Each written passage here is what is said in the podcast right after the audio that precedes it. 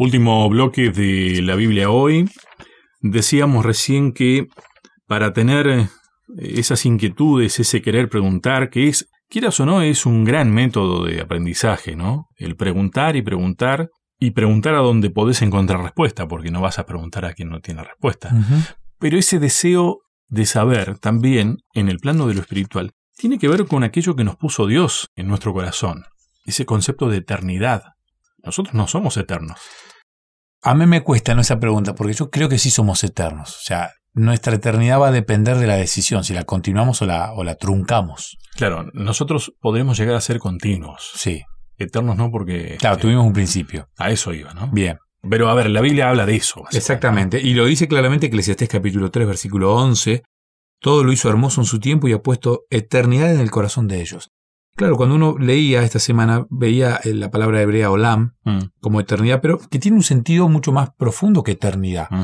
Tiene que ver con el hecho de, de saber mi pasado y tener un sentido de, de futuro, ¿no? Y en el corazón tenemos eso. Sí. Todo el mundo tiene eso, ¿no? O sea, es innegable que hemos sido creados, diseñados por Dios con ese sentido de eternidad. Todo el mundo quiere prolongar su vida por la eternidad. Sí. O sea, está bien, hay momentos en el que no nos ponemos a pensar en la muerte, pero hay momentos, Sí. nos va a llegar ese Claro. momento en el que vamos a mirar la muerte con otra mirada, porque estamos más próximos tal vez, pero no queremos eso, o sea, queremos la eternidad. Tal cual. Ningún ser humano quiere morir. Ese deseo de eternidad nos generan preguntas. Pero con ese tema justamente, conforme al- a- con aquello con lo que te estés alimentando, mirás desde otra perspectiva también. Eh, en este caso, por ejemplo, el tema de la muerte, Claro. porque la información que tenemos es que todos vamos a morir. Sí, en algún momento. Creyente, no creyente, todos vamos a morir. Pero desde la perspectiva de Dios, tiene que ver ahí con ese deseo de eternidad, de continuidad, ¿no? De que hay más allá.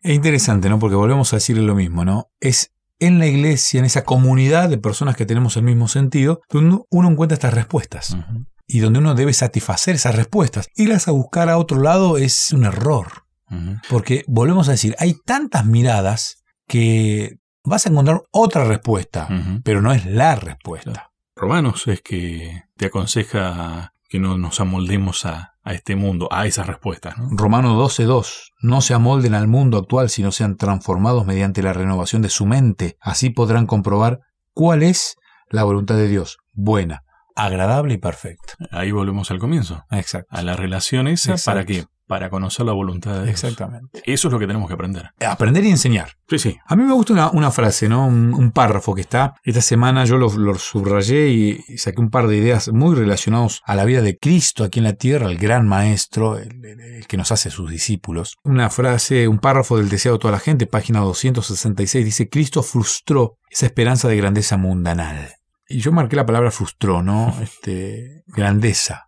O sea, muchas veces la cosmovisión que podemos llegar a tener es la de tener grandezas acá. Y hasta buscamos grandezas en la misma iglesia, en esa comunidad de personas que piensan igual. Bueno, los discípulos creían que la grandeza del Mesías era terrenal. Entonces estamos hablando de que hay una falsa visión, una, una visión errada dentro de la iglesia. O sea, puede en mi iglesia haber miradas erradas Sí. de la Biblia, claro. Y para eso necesitamos educación en la iglesia. ¿Y cómo nos educamos? Entre todos.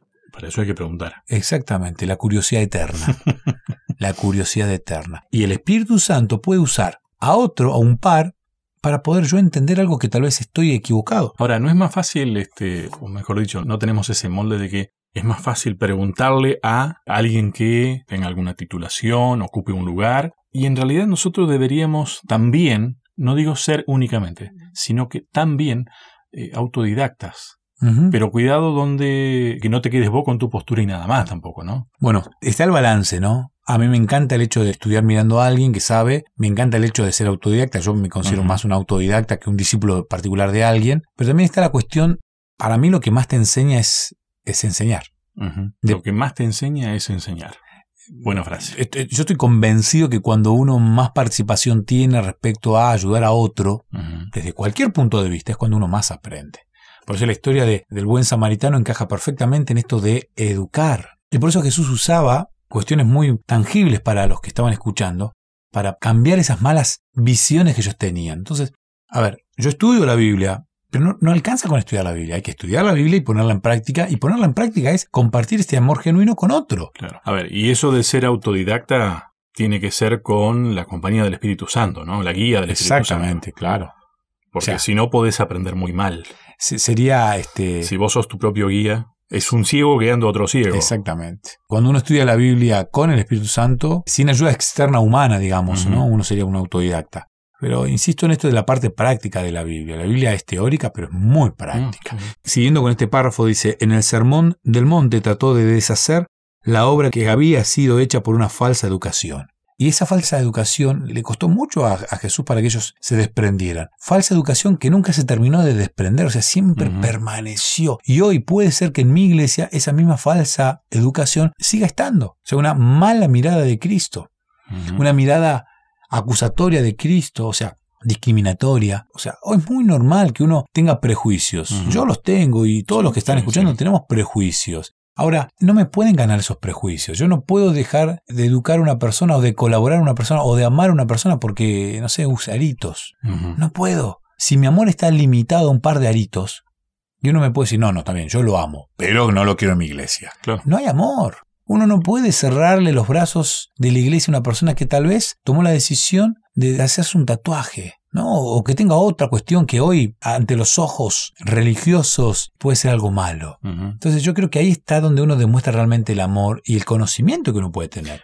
Ahí está, para los que somos prejuiciosos, y entramos todos en eso, lo que tenemos que aprender.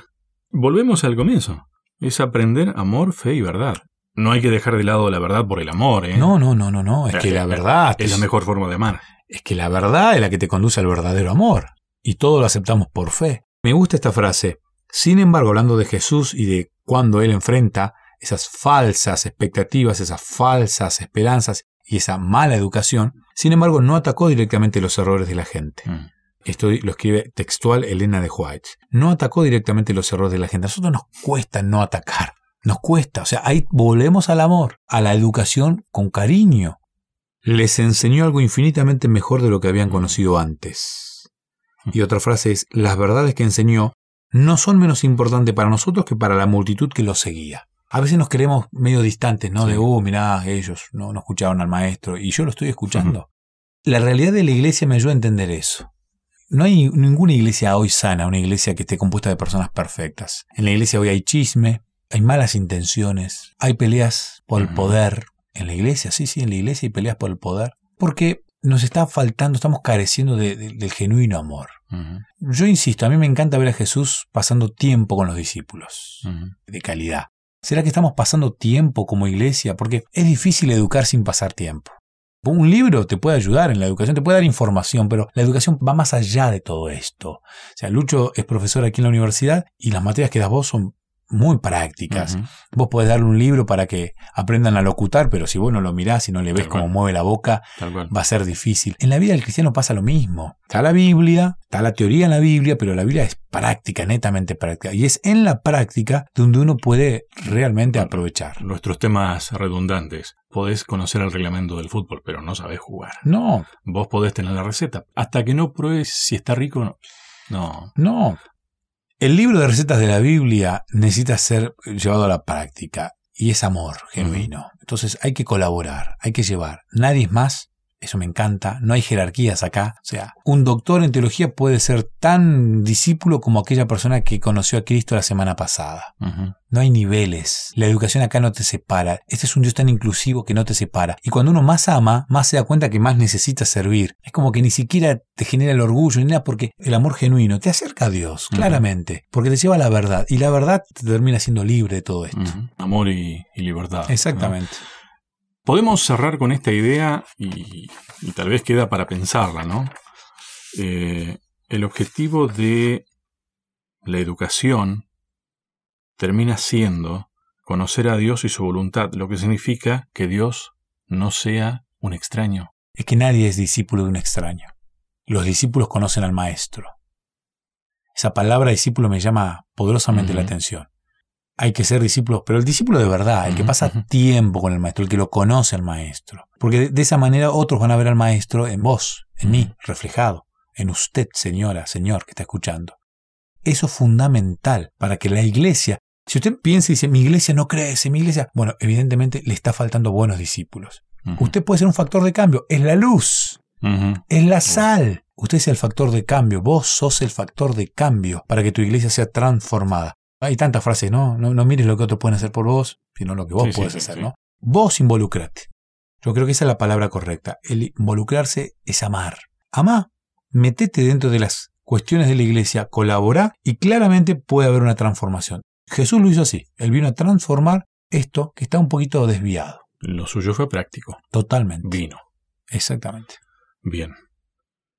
Siguiente tema. El título ya me llama poderosamente la atención. La educación artística Wow. y científica. Parece que ser científico está bien visto en estos estudios religiosos, ¿no? Bien. Y siempre pensémoslo en este contexto, ¿no? Totalmente. De la educación en la iglesia, la religión, el amor de Dios. Dios y la educación. Exactamente. Gracias, Sebastián. No, de nada. A cada uno de ustedes muchas gracias y hasta un próximo encuentro.